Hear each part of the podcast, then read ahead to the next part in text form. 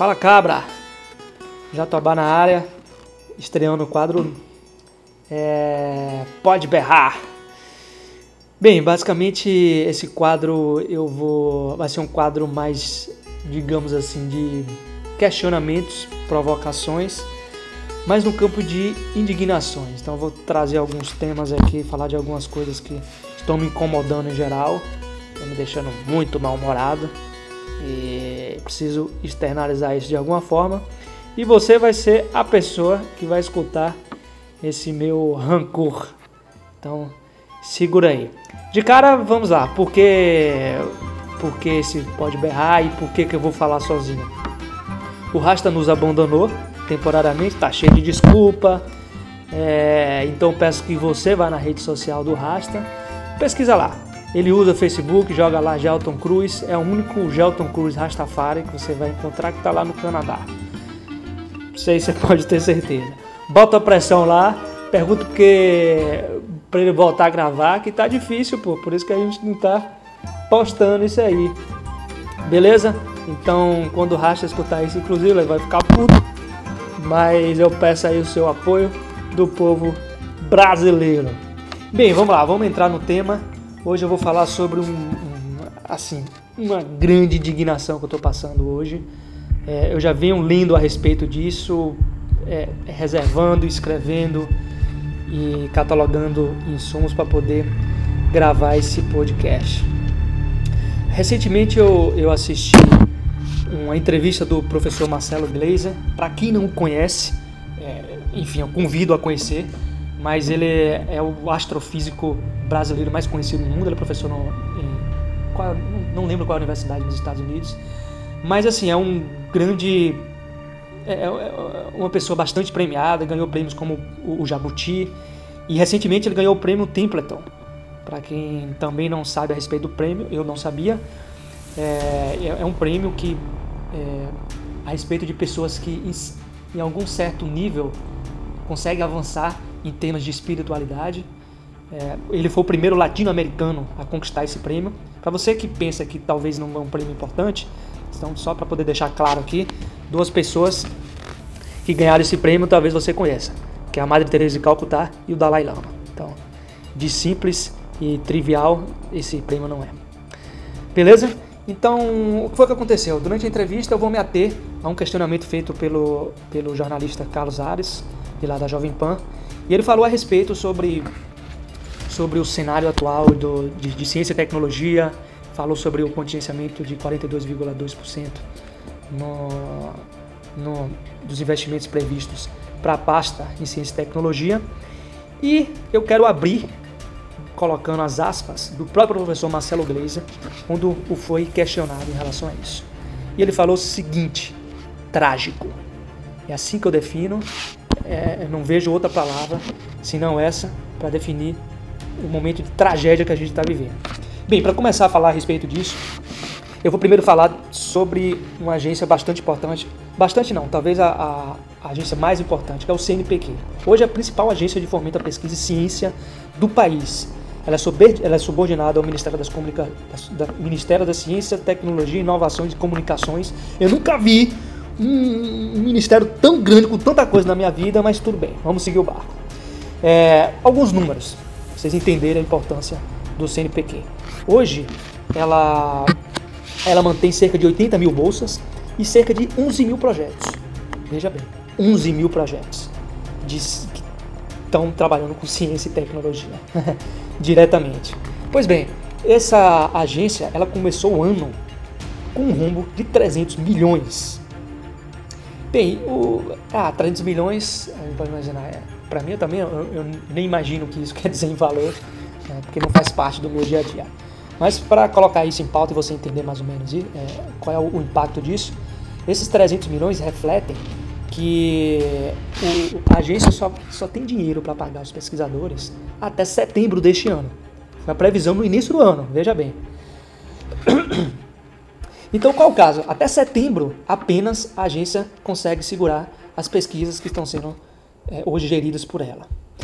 E aí você fica pensando, puta que pariu, não é possível. O que, é que vai acontecer? O que, é que vai acontecer até setembro? E aí eu venho trazer alguma coisa para deixar você puto, porque eu estou puto pra caceta. Como diz aquela máxima, né? Não há nada tão ruim que não possa piorar. Pois bem, foi, é, enfim, um decreto foi estabelecido com corte em contingenciamento de 42,2% das verbas previstas para a pasta em 2019. Sabe o que significa, pessoal? Você que está me ouvindo aí do outro lado do fone de ouvido. Significa que não é mais setembro. É agora, julho, esse mês. Esse mês que vos falo. Bem, eu fico aqui imaginando. E agora? O que é que vai ser? O que é que vai ser das pessoas que estão hoje trabalhando com pesquisa? É, daqui a pouco eu vou falar a respeito sobre um depoimento pessoal de sobre sobre mim que trabalhei diretamente com isso. Enfim sou é, recém-mestre e angústia de muitos pesquisadores amigos pessoais e meu principalmente também enquanto pesquisador. Com bolsa assim bastante rasa. E agora eu fico imaginando como é que acontece velho? O que é que vai acontecer? Essas pessoas vão simplesmente acabar vão parar de fazer como é que elas vão se realocar no mercado. Ou, é, essas pessoas estão no meio de um mestrado, no meio de um doutorado, no meio de uma pesquisa de iniciação científica. Isso não faz sentido. Isso não existe. É inadmissível que isso aconteça. Você tem noção que isso, é, esse corte representa 2,13 bilhões para todo o investimento em ciência e tecnologia. E eu não estou nem falando em educação. O investimento em educação passa dos 7 bilhões. Beleza? É, e essa queda, ela, é, ela, vem, ela, vem acontecendo pelo menos nos últimos três anos. Então, é, é assim, é um completo absurdo.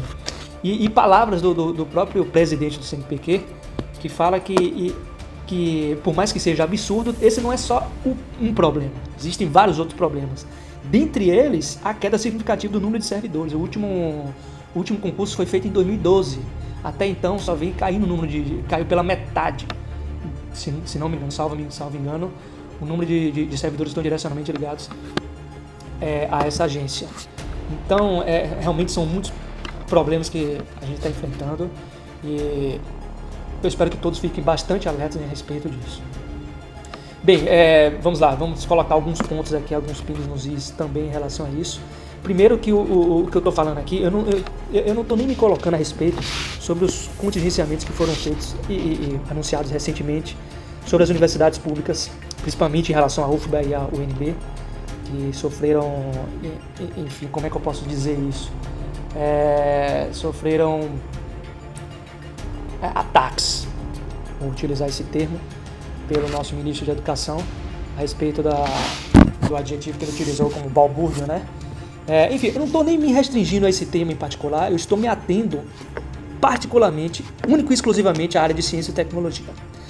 Outras coisas que eu quero deixar em ponto aqui, e quero deixar bastante.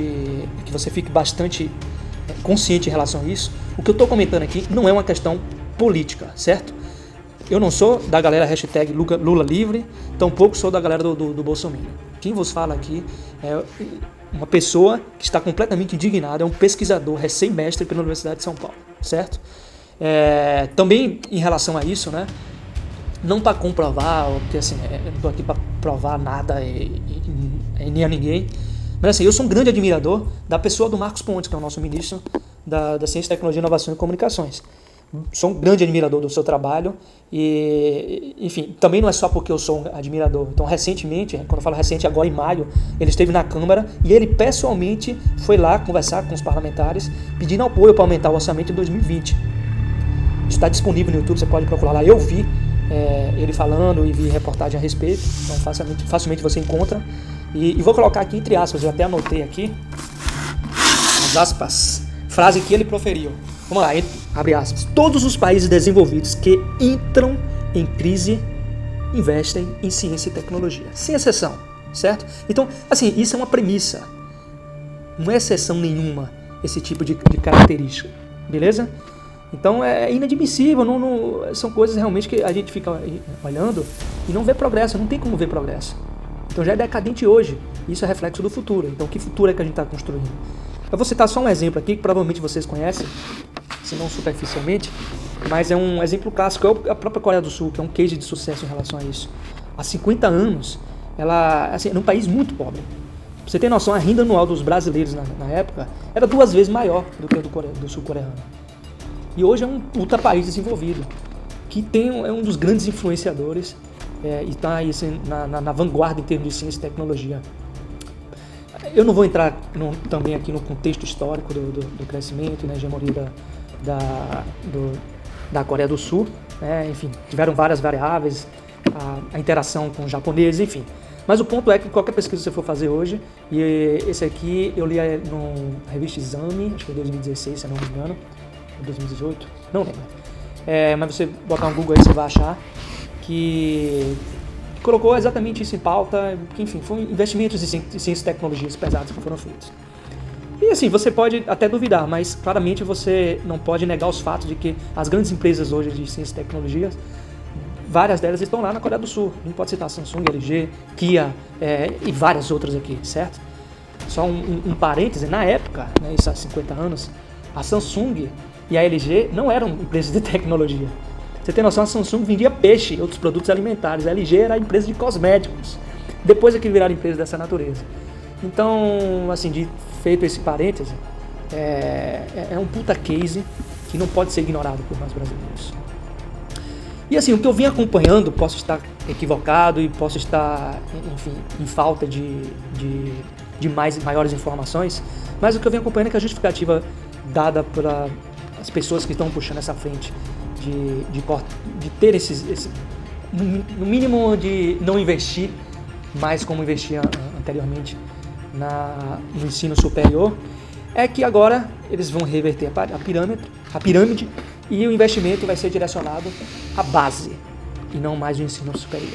Isso para mim faz todo sentido, óbvio. A base primeiro tem que ser o, o, o olhar particular em relação a isso, mas a forma que vem sendo conduzido isso é, ao meu ver, no mínimo contraditória. Por quê? O governo vai saiu agora também recente que o governo vai investir na iniciação científica no, no novo ensino médio, né? Que chama agora novo ensino médio a partir de 2021. Bem, é, isso foi colocado, enfim, em contraponto em relação aos contingenciamentos no ensino superior. Mas ensino médio não é base, certo? Então, todo mundo há de convir que isso não faz sentido nenhum. Então, isso é uma puta de uma, de uma incongruência que está tentando ser vendida. Então, não faz sentido nenhum. Então, eu compartilho o que eu estou dizendo exatamente compartilhado, por exemplo, pela neuroeducadora Ana Cruz é uma neuroeducadora é, aqui de Salvador, Bahia. Ela é coordenadora do projeto Ciência, é um projeto extremamente importante aqui, que vem mudando bastante o cenário de, de pesquisa no ensino base. E ela mesma coloca que o ensino base está no ensino fundamental 1 e 2. Então, lá, por exemplo, nesse projeto, as crianças começam se inserir no universo científico a partir, a dos 5 anos, que, enfim, também como segundo ela coloca, é um, é um número importante, considerável, que também as crianças estão começando a escrever. Então faz todo sentido também o colocar, certo?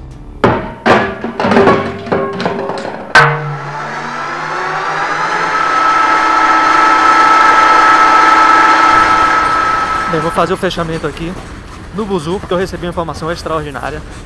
Eu questionei minha orientadora, que não é só minha orientadora, também é coordenadora do curso de pós-graduação em Sistema de Informação da USP e ela está no congresso da Sociedade Brasileira de Computação.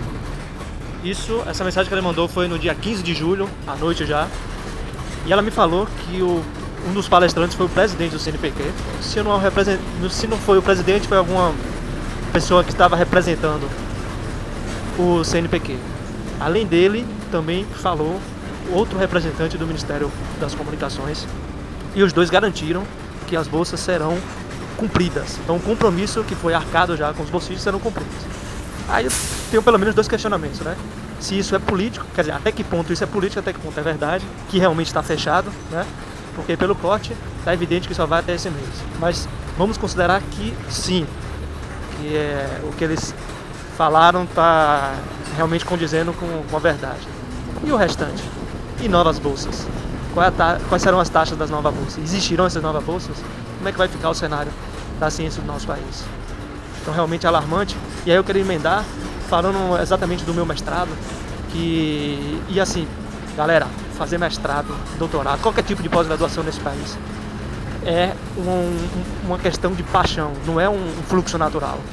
Tá errado. Isso deveria ser um fluxo natural, as pessoas saírem da sua graduação ir para uma pós-graduação. Isso aí é um. Você pega qualquer país do primeiro mundo, a mentalidade é essa. Mas aqui não, aqui é tudo muito diferente, a gente ainda vai conviver ainda nessa, nesse limbo, né? Que é os nossos governantes as, e a sociedade em geral achar que quem estuda ou quem faz algum tipo de, de ciência ou viés acadêmico é vagabundo, né? Então, isso é absurdo. Tem que acabar com esse paradigma e valorizar mais as pessoas que estudam nesse país, principalmente, certo? Por ter feito o meu mestrado, eu vendi um carro e vários outros bens trabalhei 90% do tempo. Não é questão de mimimi. É questão de deixar claro que, para mim, praticamente não existe ensino de pós-graduação aqui no país gratuito. Isso aí é utopia, certo? Então, já que é dessa forma, por que não aplicar um certo, até certo ponto a questão do, do liberalismo? Mas isso já é um outro pode berrar. De repente a gente já pode trocar uma ideia melhor em relação a isso. Galera, muito obrigado. Eu tô gravando esse aqui no Buzu. Que inclusive, dando um spoiler aqui, eu também vou gravar, começar uma outra série no Buzu falando a respeito de esse bem mais estritamente relacionado à tecnologia no meu dia a dia, beleza? É, tá, vou explicar melhor nos outros pontos. Rasta! Volta, meu filho!